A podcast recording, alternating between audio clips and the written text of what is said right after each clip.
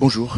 On reçoit ce matin Alice Béja de la revue Esprit, spécialiste de littérature américaine et notamment de John Dos Passos, qui est l'objet de son intervention, un géant de la littérature américaine. Merci d'être venu.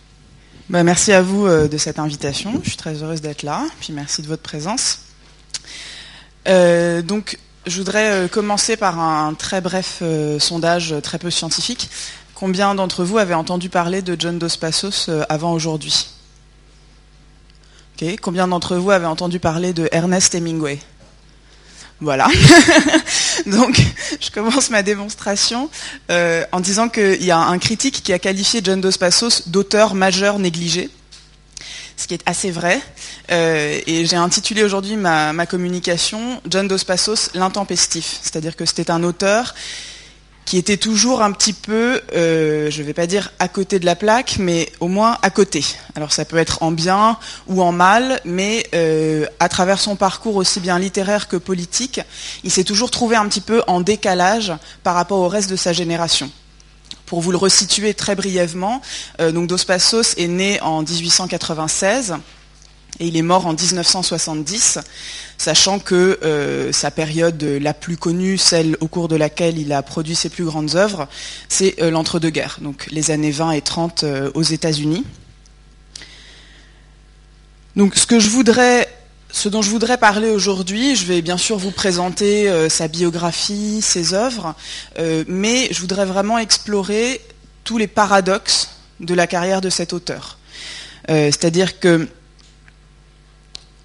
Jean-Paul Sartre, en 1939, écrivait Je tiens John Dos Passos pour le plus grand écrivain de notre temps. C'est quelque chose aujourd'hui qu'on a peut-être du mal à imaginer parce que justement, on associe la période des années 20 et 30 aux États-Unis à des gens comme Fitzgerald, Hemingway, Steinbeck, Faulkner. Euh, et il faut bien voir qu'à l'époque, surtout au début des années 30, euh, John Dos Passos était tout aussi connu, voire beaucoup plus connu que Faulkner, par exemple, dont la réputation a vraiment émergé euh, plutôt dans l'après-guerre, hein, alors que Faulkner a commencé à produire dans les années 30. Donc il y a vraiment cette espèce de distorsion de réputation. Hein. Dos Passos n'est bien sûr pas le seul exemple, mais je voudrais essayer de comprendre pourquoi cette distorsion s'est produite et la manière dont il s'est intégré ou pas dans sa génération, disons, sa génération littéraire. Euh, un autre élément, c'est le fait que les deux œuvres les plus connues de John Dos Passos sont d'un côté le roman euh, Manhattan Transfer, Manhattan Transfer en français, euh, qui a été publié en 1925, et d'un autre côté la trilogie USA, qui a été publiée entre 1930 et 1936. Autrement dit, deux œuvres qui font très clairement référence aux États-Unis. Hein. Manhattan Transfer est un portrait de la ville de New York, et USA est une sorte de roman de trilogie panoramique des États-Unis de la fin du 19e à la crise de 29. Et pourtant, John Dos Passos, à bien des égards, est l'un des plus européens des écrivains américains. Euh, c'est ce dont j'essaierai de vous parler. Donc là, on a un nouveau un paradoxe. Un autre paradoxe, c'est que John Dos Passos, en particulier pendant les années 30, était l'un des compagnons de route du Parti communiste américain sans doute les plus connus, et qu'il a ensuite euh, dérivé vers la droite à partir de la fin des années 30 jusqu'à soutenir en 1964 le candidat républicain Barry Goldwater euh, qui était euh, même disons plutôt à la droite du parti républicain. Hein. pour, pour aller vite, disons que c'est une sorte d'équivalent des Tea Party aujourd'hui. Euh, donc comment est-ce qu'on passe euh, du communisme euh, au Tea Party? C'est une question aussi que j'aimerais poser et c'est une des raisons aussi pour lesquelles Dos Passos est un peu tombé dans l'oubli, disons, puisque bien évidemment tous les critiques marxistes qu'il avait ardemment soutenus pendant les années 30, à partir du moment où il a tourné Kazakh, voilà, l'ont qualifié de traître et ont cessé de le soutenir. Le troisième paradoxe, la troisième tension que j'aimerais analyser, c'est euh, une tension qui est là plus interne à ses œuvres. Euh, donc Dos Passos appartient à bien des égards à la génération du modernisme, hein, ce renouveau de la création littéraire et artistique qui est très difficilement datable, mais que grosso modo on va faire commencer à la fin 19e, début 20e siècle, et euh, qui atteint vraiment son apogée euh, dans les années 20, à travers des auteurs comme euh, James Joyce, Virginia Woolf, Faulkner justement. Alors en France, la question du modernisme elle est un peu plus compliquée, mais on peut mettre Proust dedans, par exemple. ou les surréalistes. Enfin, c'est tout ce, mouvement des avant-gardes qui éclot notamment après la Première Guerre mondiale. Donc Dos Passos s'inscrit très clairement dans ce mouvement-là. Euh, je vous en parlerai un petit peu à propos de ses œuvres à travers son expérimentation formelle, à travers l'inspiration qu'il puise dans tout un tas d'autres formes artistiques, que ce soit la musique, le cinéma naissant à l'époque, euh, la peinture également. Donc il est vraiment nourri par toute cette avant-garde, mais pour autant, euh, il n'abandonne pas la visée politique dans ses œuvres. Donc c'est un peu étrange parce que, j'y reviendrai, on a tendance à associer le modernisme avec une forme d'apolitisme, ce qui est très problématique parce que des, poètes comme Ezra Pound, qui étaient très proches du fascisme, étaient tout sauf apolitiques. Et on a tendance à associer euh, la littérature engagée avec, euh, disons, des formes littéraires plutôt traditionnelles, le réalisme, le, voilà, le, personnage unique, enfin des choses un petit, peu moins, un petit peu moins expérimentales sur le plan de la forme. Or, Dos Passos, lui, il a vraiment les deux. Et c'est pour ça aussi d'ailleurs que les critiques ont eu un petit peu de mal à le ranger euh, dans des cases, parce que euh, voilà, il y avait le côté moderniste, bon normalement c'est pas politique, lui il est politique donc bon ça pose problème, et le côté politique, euh, normalement il n'y a pas d'expérimentation formelle, et là il y en a, donc on ne sait pas trop quoi en faire.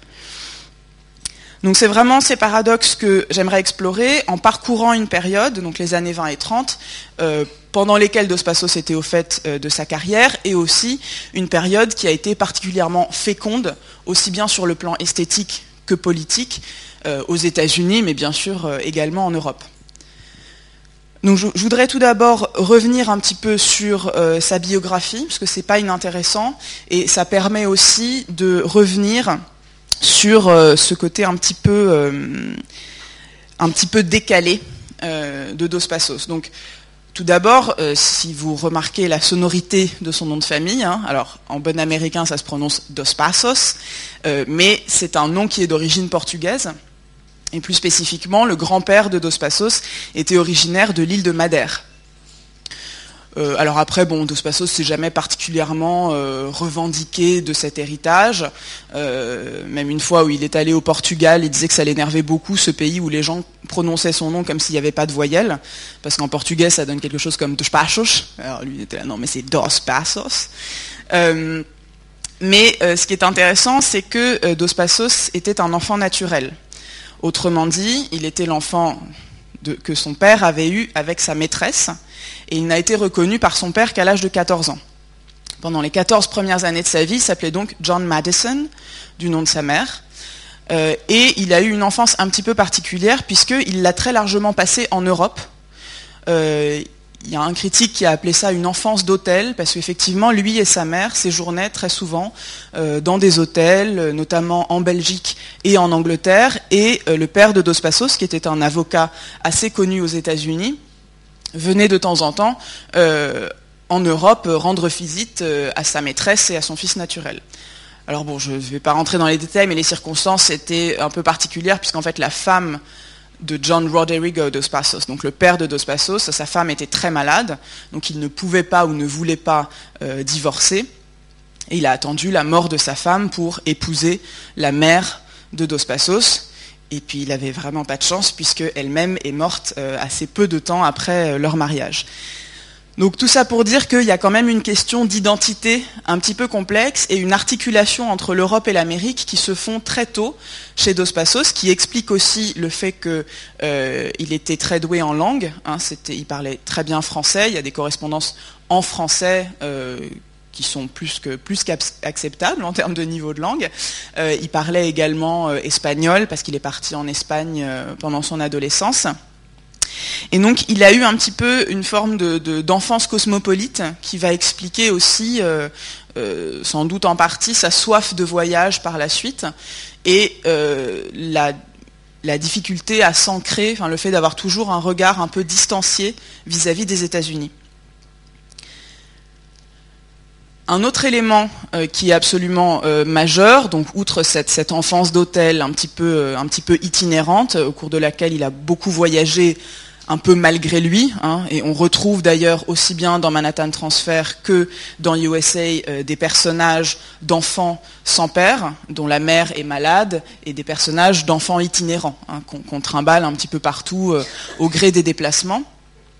L'autre expérience marquante qu'a faite John Dos Passos, et là pour le coup c'était une expérience véritablement générationnelle, c'est l'expérience de la Première Guerre mondiale. Hein, je ne sais pas si vous avez entendu euh, l'expression génération perdue. Euh, donc la génération perdue, c'est une expression qui aurait été utilisée par euh, l'écrivaine Gertrude Stein pour désigner tous ces jeunes gens américains qui avaient fait l'expérience de la Première Guerre mondiale et qui en étaient ressortis profondément transformés. Alors pourquoi cette expérience est-elle importante?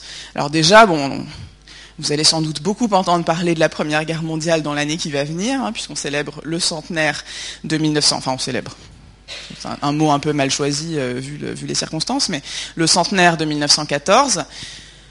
Pour les États-Unis, euh, les dates des guerres sont un petit peu différentes de celles qu'on apprend ici, hein, puisque pour les États-Unis, la Première Guerre mondiale, c'est 1917-1918, et la deuxième, c'est 1941-1945, si on se fonde sur euh, les dates d'intervention effective des États-Unis dans euh, ce qu'ils appelaient souvent des guerres européennes. pour la deuxième, c'était un peu plus compliqué parce qu'ils avaient été attaqués. Mais, donc ce qu'il faut bien voir, c'est que pendant trois ans, la guerre n'est pas présente au sens où les États-Unis n'y sont pas engagés, mais elle est évidemment présente à travers euh, les médias, à travers une certaine forme de propagande politique sur le sol américain. Donc se crée euh, tout un tas de mouvements euh, comme, s'en crée également en Europe. Alors il y a ceux qui veulent y aller, il y a ceux qui veulent pas y aller, il y a ceux qui s'en fichent complètement. et notamment le président Wilson est quand même réélu en 1916 sur le slogan Keep America out of the war. Donc euh, ne pas embrigader l'Amérique dans une guerre européenne. Bonne tradition isolationniste, à laquelle on est un petit peu en train de, revenir d'ailleurs euh, aujourd'hui euh, sur certains points. et puis donc il dit ça en 1916, puis en 1917 il y va. Et puis même avant 1916, il y avait eu quand même un certain nombre de mesures qui avaient été mises en place pour aider les membres de la Triple Entente et notamment euh, l'Angleterre, mais pas uniquement, euh, dans la lutte contre l'ennemi allemand. Et il y avait eu aussi toute une construction de la propagande américaine, notamment à l'encontre de l'Allemagne et des Allemands je ne sais pas si vous vous souvenez, vous étiez sans doute, euh, je vais faire ma, vieille là, mais vous étiez sans doute trop jeune. Euh, en 2003, au moment de l'intervention en Irak euh, des États-Unis, il y avait eu toute l'opposition entre les États-Unis et la vieille Europe, donc principalement l'Allemagne et la France, qui ne voulaient pas y aller, et il y avait eu tout un pataquès autour du fait que la cantine du Sénat américain avait rebaptisé les French fries les Freedom fries pour éviter d'employer le terme de français, parce que, euh, voilà, parce que euh, quand on n'aime pas la France, on change le nom des frites. politiquement, je ne suis pas sûr de l'effet, mais euh, en tout cas, ça s'était vu, et peu de gens se sont souvenus que cette action-là avait un précédent, qui, était, qui datait d'ailleurs de la période de la Première Guerre mondiale, puisque pendant la Première Guerre mondiale, le terme pour dire choucroute en anglais, c'est sauerkraut. Et le sauerkraut avait été rebaptisé Liberty Cabbage, donc littéralement le chou de la liberté. Comme quoi, voilà, la gastronomie se trouve embrigadée dans les luttes euh, politico-militaires. Euh, je ne m'égare pas du tout, je vous rassure. Euh, donc tout ça pour vous démontrer qu'il y avait une propagande qui était déjà mise en place avant l'intervention et malgré les discours euh, pacifistes ou isolationnistes de Wilson, il était clair pour un certain nombre de personnes que les États-Unis étaient quand même un petit peu sur le chemin de la guerre. Alors face à ça, il y avait des attitudes tout à fait différentes. Donc il y avait ceux qui pensaient là encore, je vais éviter de faire trop de liens avec l'actualité, il y avait ceux qui pensaient que l'intervention américaine était primordiale, puisqu'il fallait défendre les valeurs de la démocratie incarnées par l'Amérique et mises en danger par l'Allemagne et ses alliés. Et puis il y avait ceux qui pensaient que euh, tout ça, c'était des Européens complètement arriérés, qui étaient encore prisonniers de logique euh, de classe, euh, de monarchie, avec des trucs qu'on comprenait pas bien, avec leurs petits États où personne ne savait ce qui correspondait à quoi, et qu'on voyait vraiment pas pourquoi les États-Unis, grande puissance montante quand même du début du XXe siècle, devraient aller se fourvoyer dans, dans, cette, dans cette guerre incompréhensible et très très européenne. C'est vrai que autant la Deuxième Guerre mondiale a été quand même assez mondiale euh, dès le départ, autant euh, la première était quand même beaucoup plus circonscrite euh, à l'espace européen. Il y avait une troisième position qui était mieux représentée à gauche, bien évidemment, qui était de dire que cette guerre était une guerre capitaliste, qui visait à faire s'entretuer des gens qui en fait avaient des intérêts de classe communs, au profit des grands capitalistes qui engrangeaient à travers les industries d'armement, à travers un certain nombre de conquêtes euh, d'espaces de marché par la guerre qui engrangeaient les bénéfices et que donc euh, la raison d'être pacifiste euh, n'était pas de dire on ne s'en mêle pas, mais était au contraire une perspective de solidarité de classe et de dire non, il ne faut pas faire cette guerre, il faut faire la révolution. Hein, ce qui est par ailleurs arrivé en Russie en 1917. Donc face à ça, alors Dos Passos, euh, à l'époque, hein, il a donc une vingtaine d'années. Euh, lui, il a fait euh, des études très prestigieuses. Hein. il a fait une très bonne classe prépa, disons, pour faire vite, aux États-Unis, à côté de New York. Et ensuite, il est allé à Harvard, où il a étudié tout plein de choses, l'architecture, la littérature, etc. Et euh, ce qui est intéressant, c'est qu'il a une position tout à fait paradoxale, mais il n'est pas le seul dans sa génération, c'est-à-dire que fondamentalement, il serait plutôt opposé à l'intervention américaine, euh, parce que c'est une guerre européenne, euh, parce que aussi parce qu'à l'époque, il, commence à, avoir sinon un engagement politique, du moins des idées politiques qu'il porte plutôt vers la gauche, mais en même temps, il dit I wanted to see the show. Il voulait aller voir ce qui se passait. Et c'est dans cette optique d'aller voir que de, nombreux, euh, de nombreuses personnes qui allaient devenir des écrivains américains se sont engagées, d'ailleurs souvent pas dans l'armée, mais euh, dans des corps d'ambulanciers, par exemple, euh, pour partir en Europe. Donc c'est le cas de Dos Passos, qui s'engage dans un corps d'ambulanciers et qui part en 1917 pour l'Europe. Donc il va principalement être stationné en Italie et en France. Et puis évidemment, lui, il n'est pas sur le front. Hein, il n'est pas, c'est pas un personnel combattant. Donc il a une perspective qui est un petit peu double, puisque à la fois, il n'est pas sur le front, donc il ne combat pas, mais en même temps, il n'est pas non plus dans un bureau. Il est à l'arrière des lignes, et donc il voit arriver tous les blessés, les morts, les mutilés. Donc d'un côté, il a euh, une vision, euh, une véritable vision de la boucherie euh, qu'est la Première Guerre mondiale sans même avoir, entre guillemets, la motivation du combat. Hein. donc c'est vraiment pour lui, euh, pour lui, pour Hemingway, pour Cummings, pour... Euh, alors bon, Fitzgerald, euh, quand il est arrivé, l'armistice a été proclamé, donc pour lui, c'était un peu, il a eu une expérience un petit peu moins directe. mais pour un certain nombre d'écrivains de cette génération, la guerre apparaît vraiment comme une boucherie absurde, qui n'a aucun sens et qui ne vise qu'à détruire des vies humaines.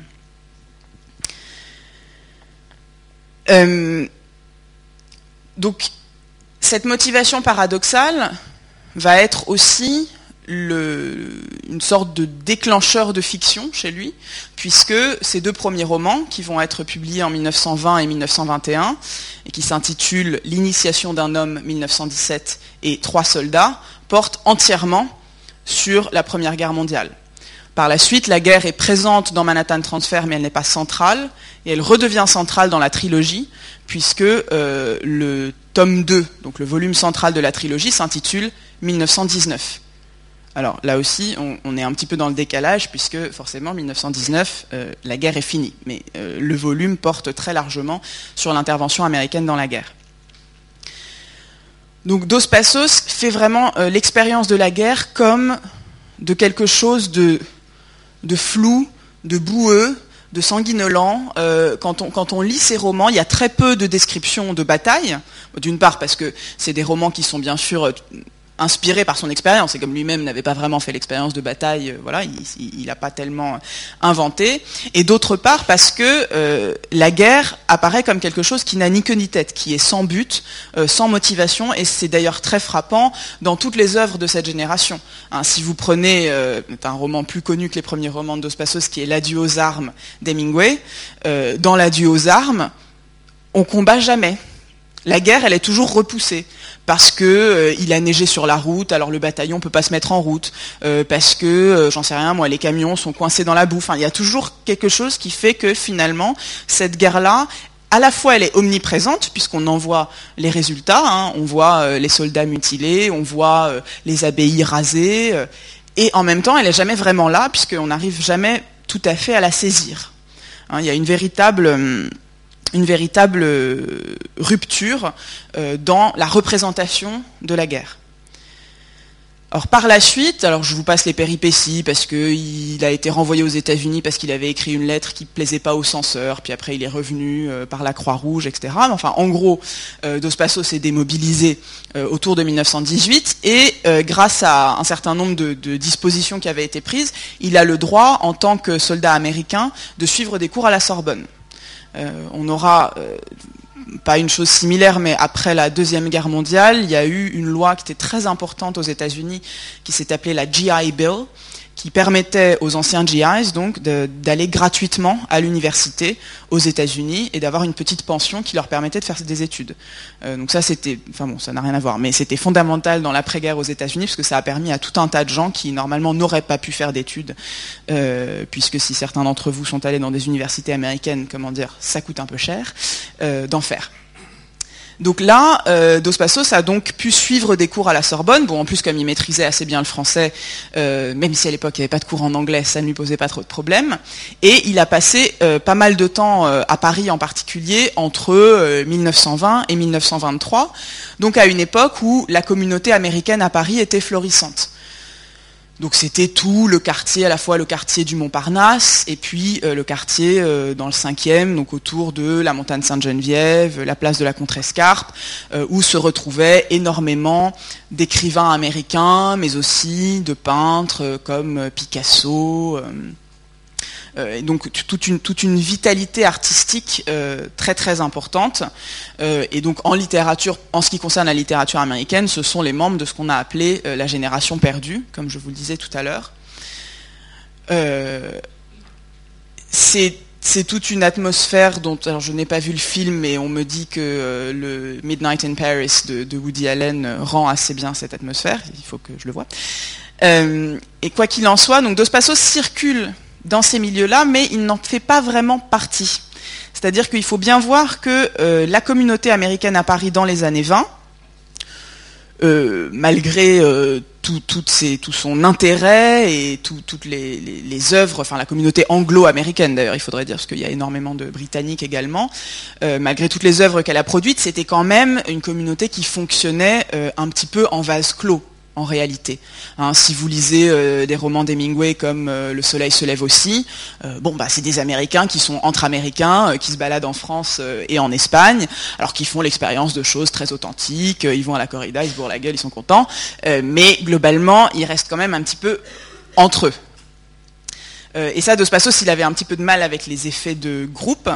Euh, donc lui, il continue à faire des allers-retours euh, entre les États-Unis et la France.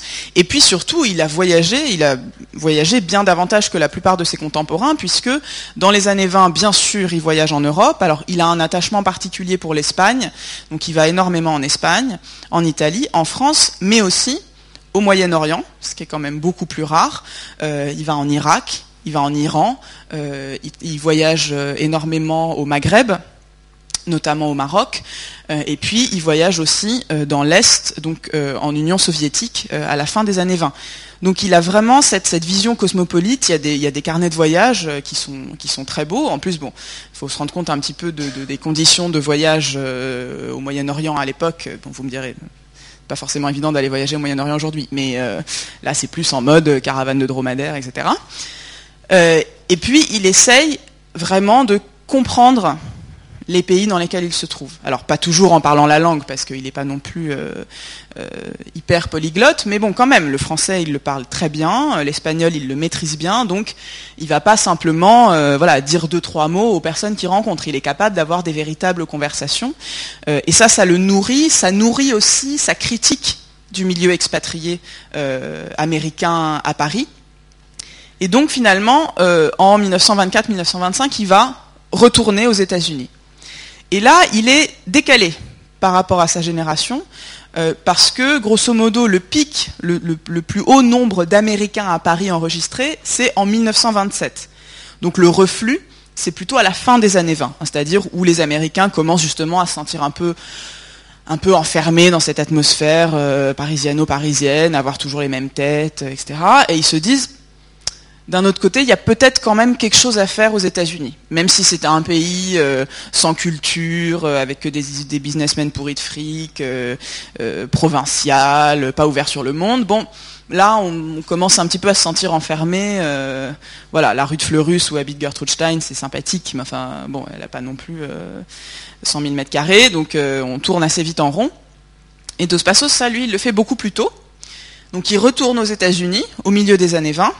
Il publie euh, un roman, Manhattan Transfer, qui va faire de lui un grand écrivain de cette génération, parce que le roman, j'en reparlerai tout à l'heure, mais le roman a beaucoup de, succès, euh, de succès critique, et il commence à s'engager politiquement, euh, à, enfin, en fait à l'extrême gauche hein, par rapport au spectre politique américain, donc pour vous resituer le contexte, les années 20 aux États-Unis, c'est les années du boom. Hein. c'est les années du boom, c'est les années folles. Donc il y a d'un côté euh, une sorte de, alors ça si vous lisez les romans de Fitzgerald, euh, si vous lisez Gatsby le magnifique, euh, voilà, c'est c'est la dépense continue, c'est la fête avec une, une très grande, une très grande mélancolie au fond, mais ça, et ça Fitzgerald l'avait bien perçu. Mais à l'époque, bon, c'est la folie des grandeurs, tout le monde est très heureux, on boit de l'alcool de contrebande parce qu'il y a quand même la prohibition, mais du coup ça rend d'autant plus sympathique le fait de boire de l'alcool de contrebande. donc il y a toute cette, cette, effervescence, qui est une effervescence financière également, hein, bien sûr, puisque c'est le boom du marché financier. mais il y a parallèlement à ça une très grande fermeture identitaire et politique. Hein, c'est-à-dire que euh, c'est euh, au début des années 20 la période de ce qu'on a appelé la Red Scare. Alors donc la peur rouge qui en français est traduite par terreur blanche, je, pourrais y revenir, mais enfin c'est pas très intéressant, c'est des débats terminologiques, où en gros on rafle des communistes, des anarchistes, des socialistes, parce que tout ça finalement c'est un peu pareil. Euh, pour ceux qui sont américains, on se contente entre guillemets de leur faire des interrogatoires semi-sympathiques et éventuellement de les coller en prison. Alors pour ceux qui ne sont pas américains, c'est encore plus simple parce qu'on les met dans des bateaux on les renvoie chez eux avec un concept du chez eux qui est assez ambigu, euh, parce qu'il y a notamment un certain nombre d'anarchistes, euh, qui étaient parfois d'ailleurs allemands, qui vont être renvoyés en Union soviétique, euh, parce que c'est des gens, c'est des rouges, c'est des rouges. Alors tous les rouges, ils vont en Union soviétique, sauf que les anarchistes en Union soviétique, ils finissaient dans les camps. Hein. donc voilà.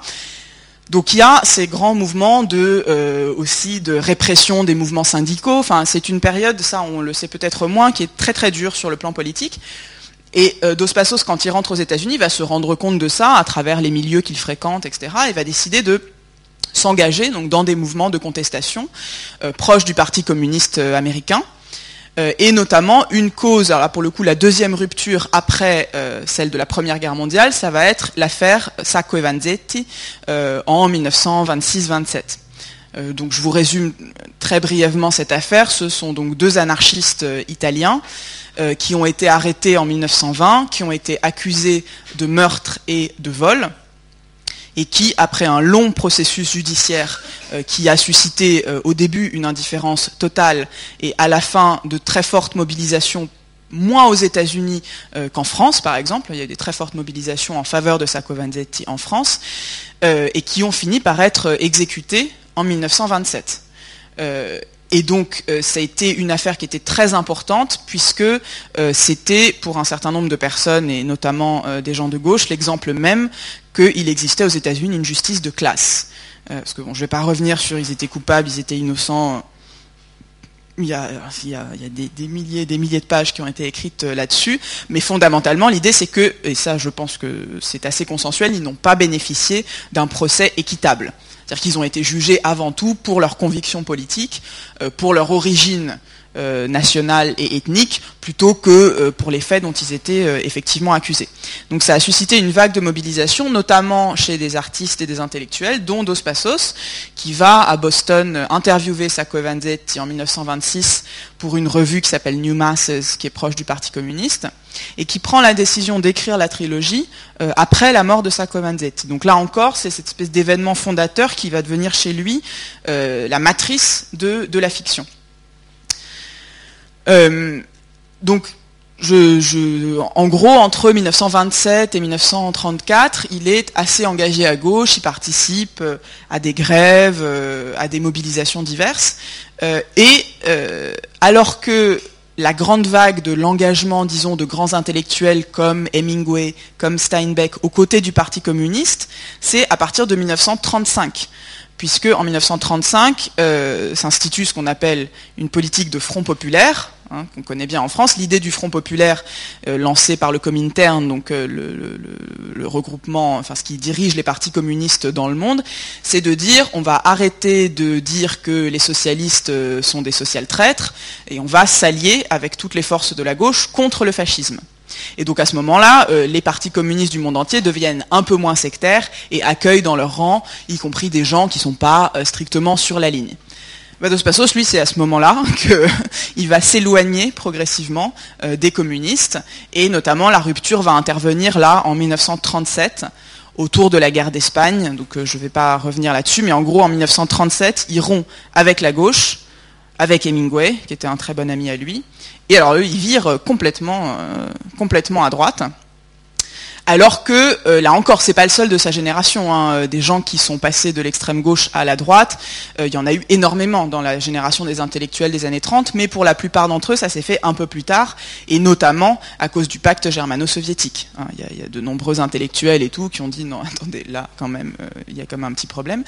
et Dos Passos, lui, voilà, il est de nouveau un peu décalé, c'est-à-dire qu'il s'en va trop tôt en quelque sorte. Il commence à critiquer au moment même où tout un tas de ses collègues écrivains commencent à dire ah ben non mais finalement les communistes euh, c'est pas si grave, etc. Donc il y a, cette sorte de, décalage un petit peu, euh, un petit peu constant euh, dans, son parcours. Et c'est un décalage qu'on retrouve aussi dans la construction de ses œuvres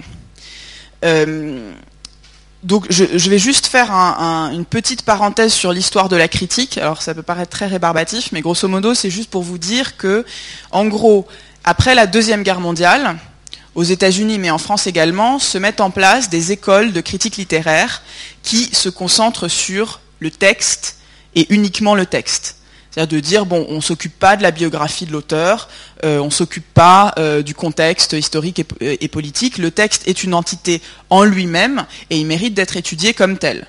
Ce qui n'est pas du tout idiot, hein, par ailleurs. Mais, euh, et donc, au nom de cette vision du texte pur, on va évacuer toutes les considérations politiques. Donc voilà, le fait que Pound ait eu une très forte amitié pour Mussolini, ça n'entre pas en ligne de compte dans l'étude de son texte mais on va, mettre de côté aussi tout un tas d'auteurs qui pour le coup sont considérés comme trop politiques, parce que c'est difficile de disjoindre leurs œuvres du contexte politique. Euh, donc cela, notamment tout ce qu'on a appelé la littérature prolétarienne, euh, le réalisme socialiste de l'Union soviétique, tout ça on va considérer que déjà littérairement c'est nul, ce qui n'est pas toujours faux, euh, et puis que de toute façon c'est plus des documents, des témoignages, et que ça ne ressort pas vraiment de l'esthétique en gros. Voilà, on va désesthétiser ces œuvres-là euh, et on va les mettre de côté. Et donc Dos Passos, malgré son modernisme, malgré ses innovations formelles, il va un peu tomber dans cette catégorie-là, puisque c'est très difficile d'étudier ses œuvres si on ne prend pas un minimum en compte euh, le, contexte politique et intellectuel de l'époque. Et puis par ailleurs, il va aussi être renié par les critiques marxistes, qui eux s'intéressent encore, après la Deuxième Guerre mondiale, euh, aux auteurs politiques, parce que comme il a renié la cause, euh, ben là, c'est pas possible.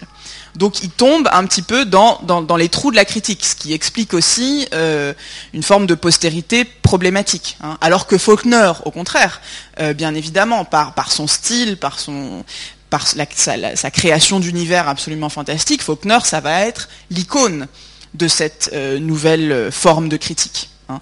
Euh, Faulkner, mais aussi euh, Joyce, euh, Woolf, voilà les modernistes anglais, disons, et puis des poètes comme Pound ou Eliot.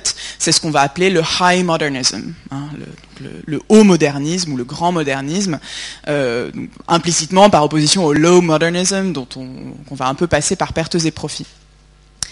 Et, donc Dos Passos, c'est en quelque sorte un moderniste radical, ce qui, ce qui paraît très compliqué à, à penser euh, au, vu des, au vu des critères de l'époque. Euh, alors, pourquoi, en quoi est-ce que les œuvres de Dos Passos euh, font preuve d'innovation formelle? Alors d'abord, comme tout un tas de gens de sa génération. Donc le modernisme, en gros, on va faire une, définition très simple, le modernisme, c'est la crise du rapport entre les mots et le monde. C'est-à-dire que si vous prenez le grand roman réaliste du 19e, euh, voilà, Balzac, par exemple, euh, l'idée c'est qu'il y a une adéquation entre les mots et le monde. C'est-à-dire que le narrateur peut être omniscient, il peut dire tout un tas de choses sur le monde, et puis vous, en tant que lecteur, en gros, vous allez le croire. Vous allez suivre le parcours d'un protagoniste euh, à qui il arrive un certain nombre de péripéties, qui essaye de monter dans l'échelle sociale, qui va devoir euh, passer à travers un certain nombre d'obstacles pour y parvenir ou pas. Voilà, il y a une forme de, contrat de confiance euh, qui s'établit entre le narrateur et le, lecteur. Un contrat implicite. chez les modernistes, c'est plus du tout ça. Alors c'est dû à l'expérience de la guerre, où là pour le coup euh, on voit bien le fossé qui sépare la propagande sur le mode euh, défendre la démocratie, euh, libérer les peuples, etc., et la réalité de la guerre, qui est une, infâme boucherie, les tranchées, les, attaques de gaz toxiques, etc. Il y a bien sûr également les évolutions de la pensée. Hein, le fameux Dieu est mort. Bah, effectivement, si à partir du moment où vous n'avez plus de référent universel qui vous garantit la vérité du monde, euh, bah, cette vérité, elle devient beaucoup plus aléatoire. Et puis, il y a bien sûr les développements de la psychanalyse qui font que, on se rend compte qu'il y a des choses dans l'individu lui-même qui ne sont pas euh, complètement de l'ordre de la raison et du maîtrisé, et que peut-être ces choses-là, il faudrait leur donner une expression. Donc la caractéristique des œuvres modernistes, c'est souvent une très grande subjectivité. Hein. je vois le monde à travers mes yeux, mais il n'y a pas d'autorité surplombante qui dit le monde à ma place. Donc c'est forcément une vision fragmentaire, puisque je ne vois pas tout, je ne sais pas tout, et que par ailleurs, euh, je, donne mes, émotions, mes sensations, euh, beaucoup plus que des faits euh, avérés.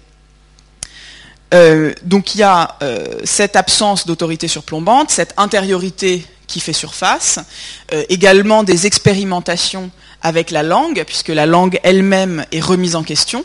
Hein, comment est-ce qu'on peut euh, la tordre, euh, la forcer un peu, euh, pour voir ce qu'elle donne en tant qu'entité autonome aussi, puisqu'elle est devenue un peu déconnectée du monde, on va la travailler en tant que telle. Et il y a également ce qui se met en place, alors je ne vais pas dire que c'était pas que c'était totalement absent du 19e, hein, mais une très grande porosité entre les arts. Hein, c'est-à-dire que c'est un mouvement d'avant-garde qui se décline en littérature, mais aussi en peinture. Hein. Il suffit de penser euh, au cubisme, au fauvisme, à toutes ces avant-gardes qui émergent à ce moment-là, au ready-made de Marcel Duchamp, euh, le cinéma également, euh, qui émerge donc dans les années 10. Et qui fait un certain nombre d'expériences à travers le montage, donc notamment à travers le grand cinéaste russe Sergei Eisenstein. Donc comment, en fait, entre une image et l'autre, il n'y a pas forcément de continuité. Il peut y avoir un saut.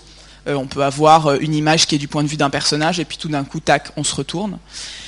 Euh, donc il y a toutes ces, innovations qui nourrissent un peu la création et qui, déstabilisent aussi, bien sûr, les genres conventionnels. Le genre du roman, la poésie, etc. Et donc Dos Passos, ce qu'il va faire, c'est qu'il va euh, adapter enfin, il va, plutôt se nourrir de toutes ces innovations et les restituer dans ses romans. Alors la caractéristique principale de ces romans, c'est donc la très grande fragmentation, le refus du protagoniste unique, euh, le refus de la logique et de la chronologie. Donc par exemple Manhattan Transfer, je ne sais pas si certains d'entre vous euh, ont eu l'occasion de le lire, euh, Manhattan Transfer, il y a, je crois, une centaine de personnages et 12 ou 13 personnages principaux dans le sens où ils reviennent plusieurs fois et qu'ils ont un rôle important dans l'intrigue. Mais bon, l'intrigue, elle est assez mince et c'est vraiment une vision kaléidoscopique de la ville de New York. En fait, c'est la ville de New York qui est le personnage de cette œuvre. Euh, et donc il, procède par, euh, il met des petites vignettes euh, de texte au début de chaque chapitre qui n'ont pas forcément de lien avec l'intrigue, mais qui peuvent avoir un lien symbolique à travers des images que l'on va retrouver de l'un à l'autre. Il met des titres de chapitres très symboliques, par exemple porte battante ou montagne russe, qui évoquent à chaque fois la désorientation, le tourbillon, la perte des repères, qui est ce dont ces personnages font l'expérience ces expérimentations, il va vraiment les formaliser dans euh, la trilogie USA. qui est construite de manière très particulière, ce qui peut euh, rebuter le lecteur de prime abord, outre le fait qu'elle fait 1500 pages, euh, c'est que en fait, il procède, il a quatre modes de narration différents. C'est-à-dire que concrètement, voilà, quand vous ouvrez la trilogie, vous commencez par un segment qui s'appelle Actualité, qui est en fait un collage d'articles, de titres d'articles de journaux et de chansons populaires. Donc c'est vraiment, il, enchaîne, donc c'est pas du tout narratif. Ensuite, vous avez des passages qui sont des passages narratifs euh, avec à chaque fois le nom du personnage qui va être le personnage principal comme titre. Mais c'est pareil, dans toute la trilogie, il y a 13 personnages euh, principaux, dont très peu reviennent en tant que personnage principal sur, deux, sur plusieurs romans. C'est-à-dire qu'en fait, les personnages principaux d'un roman vont devenir les personnages secondaires du roman suivant. Donc il y a tout un entrecroisement de lignes qui est assez complexe. Mais bon, ça, sur le plan du style, euh, là pour le coup, c'est du récit euh, assez standard, entre guillemets. Ça, c'est le deuxième mode. Le troisième mode, c'est euh, les biographies fictives. Enfin, donc c'est des biographies, c'est des portraits d'Américains célèbres de l'époque, qui sont composés comme des poème en prose, en quelque sorte. Euh, très inspiré par le style du, poète du 19e, Walt Whitman. Hein. donc c'est des espèces de, grandes phrases, et c'est des biographies qui sont très souvent euh, satiriques, hein. notamment quand il s'agit de faire le portrait de grands financiers, euh, de, Henry Ford, de, mm, William Randolph Hearst, enfin de toutes les grandes figures de l'époque, de la presse, de l'industrie, de la finance. Et le quatrième mode, c'est des textes qui s'appellent l'œil caméra, et qui sont euh, là euh, largement autobiographiques. C'est ce qu'on appelle du flux de conscience, c'est-à-dire qu'en fait, ce sont euh, des images rendues par un narrateur tout sauf omniscient, donc qui va décrire ses expériences, ses émotions, mais, mais ça suit sa pensée. Donc voilà, vous n'avez pas forcément de cohérence entre une phrase et l'autre, parce que euh, voilà, le flux de conscience, c'est vraiment l'idée. Euh, dites-vous quand, vous quand vous êtes dans le métro. Alors quand vous êtes dans le métro, euh, vous regardez un peu les stations qui passent, et puis en même temps vous pensez aux devoirs que vous devez rendre, et puis après vous allez penser à ce que vous allez faire ce soir. Et alors le flux de conscience, c'est on écrit tout ça sur le papier, donc c'est pas forcément cohérent, sauf si vous avez un esprit étrangement fait, hein, parce que l'esprit humain fonctionne quand même par association d'idées. Donc le flux de conscience, ça va être de rendre cette, incohérence-là et ces associations d'idées. Donc concrètement, quand vous lisez la trilogie, vous avez un truc d'actualité, un truc avec un personnage, un passage de biographie et euh, un œil caméra. Et c'est alterné de manière très systématique. Ça peut donner une impression étrange au début, mais au bout d'un moment, en fait, on se rend compte qu'au fur et à mesure qu'on entre dans l'histoire des personnages, les autres modes forment comme une sorte de, de, pas de bruit de fond, mais vraiment de panorama historique où vous vous retrouvez plongé dans l'atmosphère de l'époque. Donc c'est assez impressionnant la manière dont c'est fait, parce que même si vous connaissez pas tous les événements auxquels il fait référence, euh, voilà, ça, vous donne l'impression, peut-être plus comme dans un film, euh, d'être plongé dans une atmosphère qui va au-delà de, de l'intrigue elle-même. Euh, cela dit, toutes ces expérimentations euh, ne sont pas euh, purement ludiques et verbales. Hein. Dans la trilogie, euh, Dos Passos, il n'a pas de message idéologique, mais il fait le portrait d'une période, donc entre 1895 et 1929, dans laquelle l'Amérique se croit toute puissante, et en réalité, euh, dans laquelle c'est un pays qui devient de plus en plus euh, refermé sur lui-même et de plus en plus divisé en son sein, notamment du point de vue social et économique, mais pas uniquement. Une des phrases les plus, les plus célèbres de de, USA, c'est euh, All right, we are two nations. Oui, nous sommes deux nations. Euh, donc à la toute fin de la trilogie, où il constate en fait la séparation de plus en plus grande, euh, pas seulement entre les riches et les pauvres, mais mais bon, ça ça repose quand même pas mal pas mal là-dessus. Donc par ailleurs, il n'y a pas de volonté, euh, comme je vous le disais, il n'y a pas de volonté dogmatique. Hein. C'est aussi pour ça que les communistes avaient du mal avec Dos Passos, parce qu'on ne peut pas vraiment l'assigner. Euh, voilà, il n'appelle pas forcément à une révolution. C'est pas du roman à thèse. Euh, c'est pas du réalisme socialiste. ce qu'il essaye de faire et ce que je trouve intéressant, c'est que il va essayer de défaire les fils du roman national qui se constitue à l'époque. Le roman national, c'est quoi? C'est la manière dont un pays se raconte à lui-même et se représente aux yeux des autres. Aujourd'hui, dans la presse, on entend très souvent qu'il y a une crise du roman national français, qu'on on ne sait plus euh, comment construire cette histoire euh, qui nous appartient. Euh, aux États-Unis, à l'époque, c'est le moment où vraiment se constitue ce roman national à travers un certain nombre d'idées, comme le fait que les États-Unis sont les porteurs de la démocratie et se doivent d'exporter, ont une mission d'exportation de cette démocratie, euh, le fait que c'est une société sans classe où n'importe qui peut réussir, euh, euh, voilà toutes ces idées qu'on associe aux États-Unis et qui forment quand même une trame très forte. Hein. si vous regardez les, les, discours politiques américains, ça revient de manière récurrente qui évidemment a pris un sacré coup en 1929 et pendant la Grande Dépression. Et donc Dos Passos, il écrit pendant les années 30, mais il n'écrit pas sur les années 30. Donc c'est ça qui est intéressant, c'est qu'il a le regard des années 30 sur les années folles. Donc autrement dit, il va voir ce qu'il y a derrière la richesse facile, euh, tout, ce qu'on associe à la prospérité. Donc lui, il démonte cette illusion de prospérité et il démonte aussi euh, un certain nombre euh, d'illusions à travers des méthodes littéraires, en fait. C'est ça qui est intéressant, c'est qu'il dit pas non, les États-Unis, en fait, il y a des classes parce qu'il y a des pauvres et il y a des riches et ils se battent et il faut que les pauvres gagnent. Je caricature, mais il y a quand même certains romans de l'époque où bon, c'est quand même un petit peu ça. Non, lui, ce qu'il va faire, c'est qu'il va utiliser la littérature, il va utiliser les armes du roman contre le roman national, si vous voulez. C'est-à-dire que, par exemple, un des grands mythes euh, des États-Unis, c'est le mythe de la frontière, le mythe du pionnier. Cette idée qu'on a de l'espace disponible et que donc, si vous n'êtes pas content de votre sort, eh ben, c'est très simple. Vous prenez votre baluchon et vous allez conquérir euh, la terre vierge qui s'offre à vous. S'il y a des Indiens dessus, euh, vous vous en débarrassez gentiment. donc ça, c'est un mythe très fort qui se décline dans les romans à travers l'idée de la promesse, l'idée de l'opportunité. Et Dos ce qui montre très bien, notamment dans la trilogie, c'est que alors tous ces personnages, ils bougent énormément. Hein. Ils n'arrêtent pas de bouger. Ils vont en France, ils vont au Mexique, ils traversent les États-Unis. Ça leur apporte absolument rien.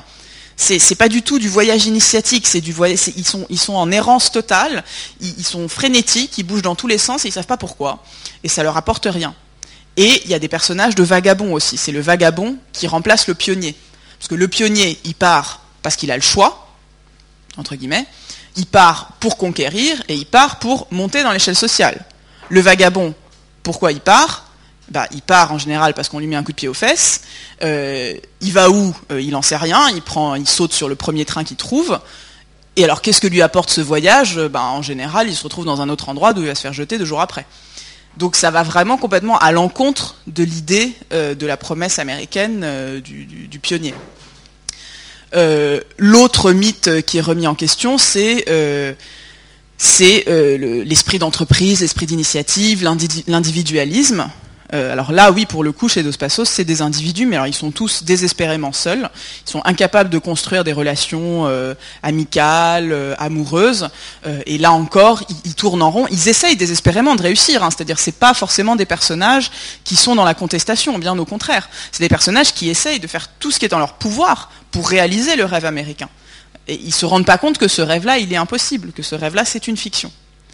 Et donc, en fin de compte, la manière dont euh, Dos Passos retourne la promesse américaine, c'est à travers l'affaire Sacco Vanzetti.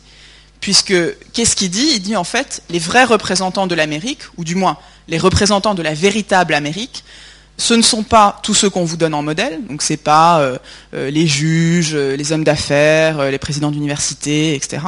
Les vrais représentants de l'Amérique, ce sont ces deux hommes-là. Ces deux hommes-là qui ne sont pas américains, donc qui ne correspondent pas ethniquement ou nationalement aux États-Unis, qui n'adhèrent pas du tout à l'idéologie dominante puisqu'ils sont anarchistes et qui n'ont pas réussi dans leur vie au sens où on l'entend aux États-Unis, puisque euh, ils étaient euh, ouvriers, euh, vendeurs de poissons, et que l'idée de, réussite n'était pas vraiment au cœur de leur combat. Donc il essaye vraiment à travers cette, mise en scène littéraire de remettre un peu, un peu en question ce, roman national donc en fait, ce qu'il ce essaye de dire, c'est pas forcément euh, il faut faire la révolution, parce que la conclusion de la trilogie est très ambiguë. Hein. Il, y a, un appel à la révolution qui est suivi par un, par un passage très très très très déprimant et de, défaitisme total où il y a justement on voit un vagabond qui fait du stop sur le bord de la route et au-dessus de lui un passager euh, transcontinental dans un avion euh, qui mange son steak euh, tranquillement. Donc là c'est vraiment les deux nations un peu à tout jamais séparées. Donc c'est pas nécessairement un message dogmatique c'est simplement de dire voilà cette, cette fiction qu'on vous sert prenez-la comme une fiction donc démontez-la avec les armes de la fiction et essayez sinon de reconstruire une fiction alternative, du moins de pointer un petit peu euh, les trous, euh, les, insuffisances euh, de, la fiction qu'on vous donne. Et c'est cette capacité-là qui met très bien euh, en exergue dans, la trilogie, et c'est cette capacité-là qui va complètement perdre à partir de la fin des années 30, euh, et je conclurai là-dessus, puisque une des raisons pour lesquelles aussi Dos Passos est tombé dans l'oubli, euh, au-delà de, la question politique, au-delà de la question littéraire, et c'est la raison la plus importante pour un écrivain, c'est qu'il s'est mis à faire de très mauvais romans à partir de, la fin des années 30 et qu'en fait c'est assez intéressant de voir que son conservatisme euh, politique est allé de pair avec un conservatisme euh, esthétique. Puisqu'en fait il a abandonné euh, les innovations formelles qui avaient fait sa force pendant les années 20 et 30 pour retomber sur des récits beaucoup plus classiques de protagonistes, alors en plus qui se font toujours trahir par tout le monde parce que les communistes l'ont trahi, donc du coup euh, tout le monde est traître et tout, c'est très compliqué. Et, il entre dans un processus pour le coup de retour à l'Amérique où il dit voilà, alors vu que le communisme c'est atroce, finalement les États-Unis c'est tout ce qui nous reste, c'est l'incarnation de la démocratie, euh, c'est ce qu'il faut défendre euh, puisque c'est nos valeurs et c'est les seules qui soient valables dans ce monde. Donc voilà, donc en fait lui-même retombe complètement dans euh, les pièges qu'il avait euh, dénoncés pendant 20 ans. Je vous remercie.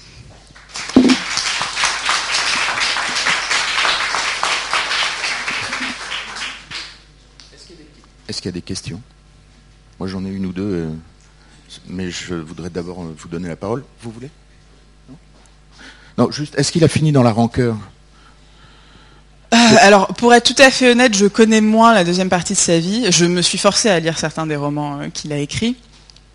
Euh, il a fini un peu dans, enfin, dans la rancœur. Alors, il s'est fait tout un trip de gentleman farmer en Virginie, c'est-à-dire qu'il a récupéré le côté jeffersonien, donc il s'est acheté une ferme, il s'est enraciné, voilà. Il s'est enraciné et puis il y avait, il de un peu de rancœur parce que notamment il a eu énormément de problèmes pour se faire éditer. Il a publié énormément hein, dans, la deuxième partie de sa vie. Il est resté actif jusqu'à la fin. Mais euh, quand on regarde les maisons d'édition, en fait, il changeait de maison d'édition pratiquement à chaque bouquin euh, parce qu'il voulait pas le reprendre d'une fois sur l'autre. Euh, après, il a été extrêmement critiqué par des gens de sa génération. Puis il a pris position pour la guerre du Vietnam. Enfin voilà, il s'est, il s'est, il s'est retrouvé dans une logique, pour le coup, de dans une logique d'adhésion euh, qui pour lui a toujours été très compliquée. Quand on lit la correspondance, c'est vraiment très intéressant parce qu'il y a toujours un regard double. C'est-à-dire que même quand il prend des positions euh, très très limites, voilà, il est capable de sortir des phrases comme euh, parce qu'il y a un, ami à lui qui l'accuse d'être antisémite et il répond genre oui oui Adolphe et moi on est antisémites alors qu'il n'était pas du tout euh, enfin déjà sur l'antisémitisme c'est compliqué. Euh, moi je pense qu'il n'était pas, mais mais surtout ça c'est une boutade, c'est pour dire euh, non, enfin je suis pas vraiment comme ça, je prends des positions, mais je m'en distance. Enfin c'était très bizarre. Il avait vraiment un côté et sur la fin de sa vie, c'est enfin sur la fin de sa vie, non, presque la majorité de sa vie, c'est vraiment cette, tentative de retrouver une unité, quoi, de se dire non, bah alors le double regard, ça marche pas, euh, donc on va faire du 1. Sauf que le 1, euh, en art, euh, ça marche pas. Justement, si vous n'avez pas une conscience un peu divisée, c'est très difficile d'être artiste. Hein. Et à ce moment-là, il vaut mieux faire de la politique ou j'en sais rien, autre chose, mais, pas ça. donc je ne sais pas si je parlerai de, de rancœur, mais en tout cas, c'est sûr que sur le plan de la carrière, il en a pris un sacré coup. Quoi. Des questions? J'en ai encore pas mal, mais je voudrais donner la parole à, vous. Ils sont complètement assommés. Non, juste euh, dans, nos séances du mardi matin, on aborde tous les sujets liés à la création. La semaine dernière, on parlait avec Mozart des dernières œuvres, du testament d'un créateur. Et les dernières œuvres sont souvent euh, des, chefs-d'œuvre. Et là, vous parlez de, de l'inverse. Et je, je, recommande aux étudiants une interview avec Coco Chanel en 1969, où elle est à la fin de sa vie, où elle est, elle, complètement dans la rancœur, où elle explique qu'il est impensable pour elle de, de faire remonter une jupe au-dessus du genou, parce que les genoux c'est moche. Et elle comprend absolument rien de, de, du monde environnant. Tout ça est sur YouTube. Si vous l'avez pas vu, c'est vraiment extra, extraordinaire. Et je sais pas pourquoi, ça me fait un petit peu penser à cette. Oui, euh... mais alors en fait, alors chez Dos Passos, j'exagère parce qu'il a refait une tentative. Donc il est mort en 70. En 61, il a publié un roman qui s'appelle Milieu de siècle, Mid-Century où en fait il récupère euh, nombre des techniques euh, euh, dont il avait fait l'expérimentation dans, dans, la trilogie USA, donc le montage, le découpage, etc. Mais cette fois pour faire le portrait de l'Amérique plutôt dans les années 40 et 50. et c'est comme une tentative pour récupérer en fait ce qu'il avait, ce qu'il avait à l'époque, qui fonctionne, je dois dire, alors avec pour le coup des positions politiques totalement différentes, hein, parce que là il s'agit de critiquer euh, euh, les syndicats, euh, etc. Et, et, il a des petits portraits de James Dean, enfin il reprend vraiment le même processus. Et alors ça fait un peu réchauffer, surtout que, bon, évidemment, hein, une œuvre comme ça, en 61, elle n'est pas du tout aussi innovante euh, qu'elle ne l'était euh, en 1930. Hein. Euh, voilà, entre-temps, il y a eu quelques petites choses, comme la Beat Generation, comme le, nouveau journalisme, etc. mais néanmoins, il y a quelque chose. Quoi. Il arrive à... Alors, c'est pas un, un testament, c'est pas son grand œuvre parce que son grand œuvre ça reste ça, euh, mais il arrive à, à récupérer euh, à récupérer quelque chose. Et, et c'est vrai que, mais quand vous lisez, c'est pareil quand vous lisez les entretiens avec Dos Passos. Euh, sur la fin de sa vie, même si bon du coup il y, en a moins parce que les médias étaient tout simplement beaucoup moins intéressés euh, par lui. Euh, c'est vrai qu'il y a une forme de décalage. Il y a une forme de décalage par rapport à l'époque qui est qui est assez euh, assez flagrante quoi. Mais mais en revanche, il, y a une postérité qui est pas toujours reconnue, mais par exemple dans tout le, le ce qu'on a appelé le non-fiction novel, le roman non fictionnel ou le nouveau journalisme qui est incarné par des gens comme Norman Mailer ou Truman Capote. Euh, Mailer, si vous regardez Les Nus et les Morts, qui est son roman sur la deuxième guerre mondiale, c'est très très inspiré, mais d'ailleurs il l'a reconnu lui-même par Dos Passos. Donc il y a toute cette veine aussi de d'écriture documentaire dont on parle beaucoup aujourd'hui. Euh, il y a un autre auteur moins connu, mais un auteur américain qui s'appelle Doctorow, euh, qui mélange aussi énormément fiction et histoire. Toute cette veine-là euh, a, a, pas mal infusé, disons, dans, dans, la littérature américaine des années 60, en gros. Et dans les contemporains contemporains, il y a des gens qui se réclament de cet héritage-là? Euh, alors, assez, je vous dis, Doctorow, il est contemporain, et lui, euh, clairement, quand il, a écrit un roman qui s'appelle Ragtime, qui en plus porte sur le, à peu près la même, euh, la même période, lui, c'est très clairement réclamé de Dodos Passos. Mailer, donc, l'a fait aussi. Et, et, alors là, il y a un, un, journaliste américain qui s'appelle George Packer, qui vient de sortir un bouquin qui s'appelle The Unwinding. The Unwinding, c'est le c'est la défaite, le déclin, dans lequel il fait un portrait euh, des États-Unis à partir de la fin des années 70. Donc en gros, euh, la crise qu'on vit maintenant et, qui fait remonter euh, à la fin des années 70.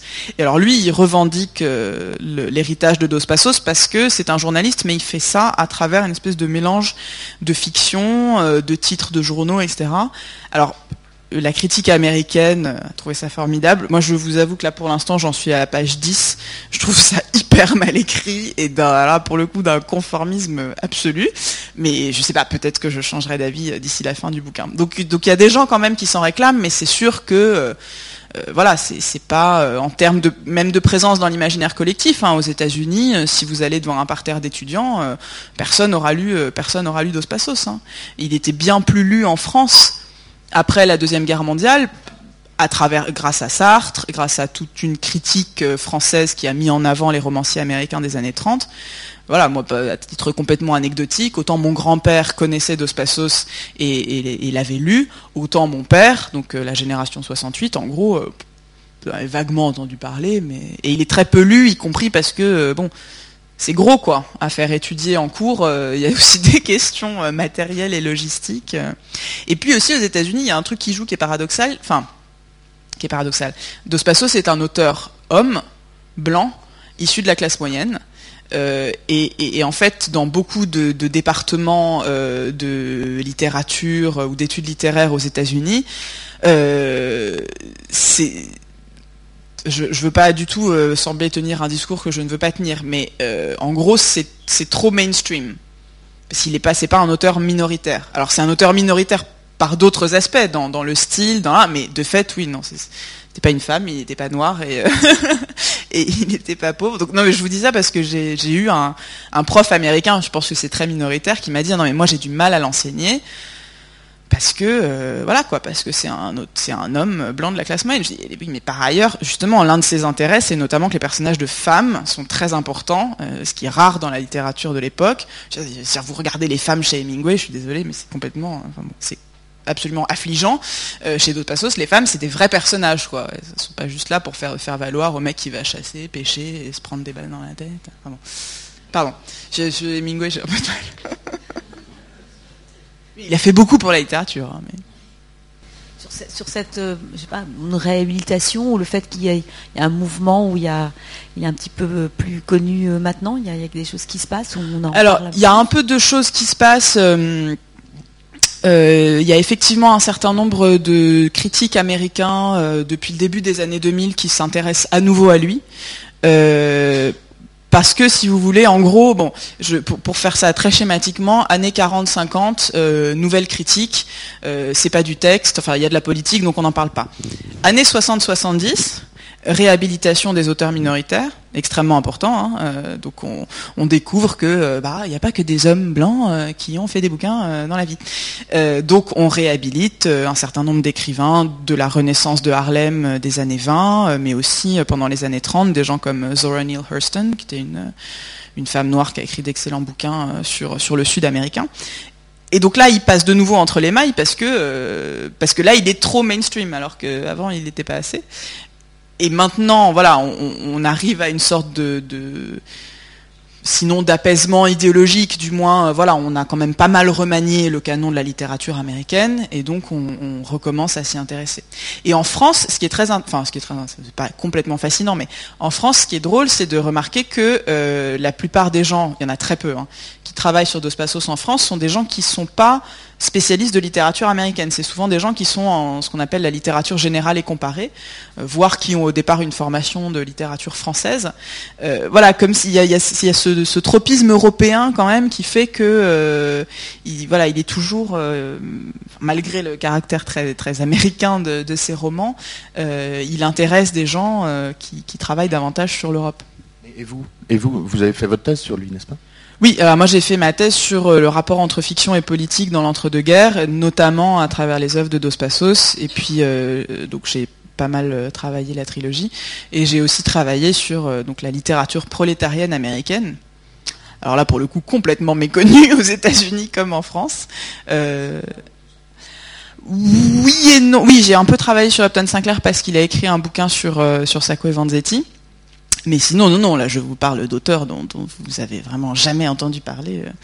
Sauf non, il y en a une qui, a été traduite par mes soins, euh, qui s'appelle Grace Lumpkin, qui a écrit un, bouquin euh, qui en français s'appelle Notre règne arrivera, qui est une sorte d'épopée familiale, mais dix ans avant les raisins de la colère. Donc c'est intéressant parce que c'est un peu le même type. Alors elle, c'est un peu moins, métaphysique que, Steinbeck, mais, mais c'est sur des, c'est sur des fermiers en fait en Caroline du Nord qui ont été, euh, qui ont été euh, pas chassés de leurs terres, mais dont on a racheté les terres et qu'on a encouragé à aller travailler dans les usines euh, textiles de Caroline du Nord. Et autour d'une grande grève qui a eu lieu en 1929. Donc parce que la littérature prolétarienne, il y, a vraiment beaucoup de trucs très très mauvais, hein, bien sûr. mais ce qui est intéressant, c'est de voir que toutes les images qu'on associe aujourd'hui à, la, Grande Dépression, si vous prenez Steinbeck, les photos de la Farm Security Administration, tout ça, c'était entre 35 et 40-41. Hein.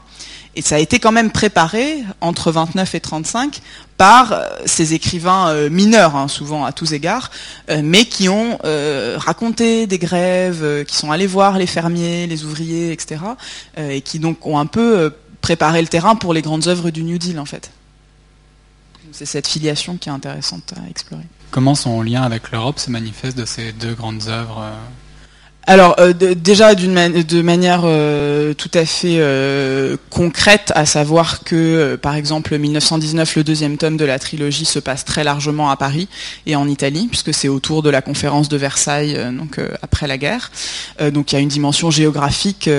c'est très en fait ça s'appelle USA. Bon, j'ai pas insisté là-dessus, mais le premier tome se passe beaucoup au Mexique, notamment à travers la Révolution mexicaine. Le deuxième tome énormément en Europe.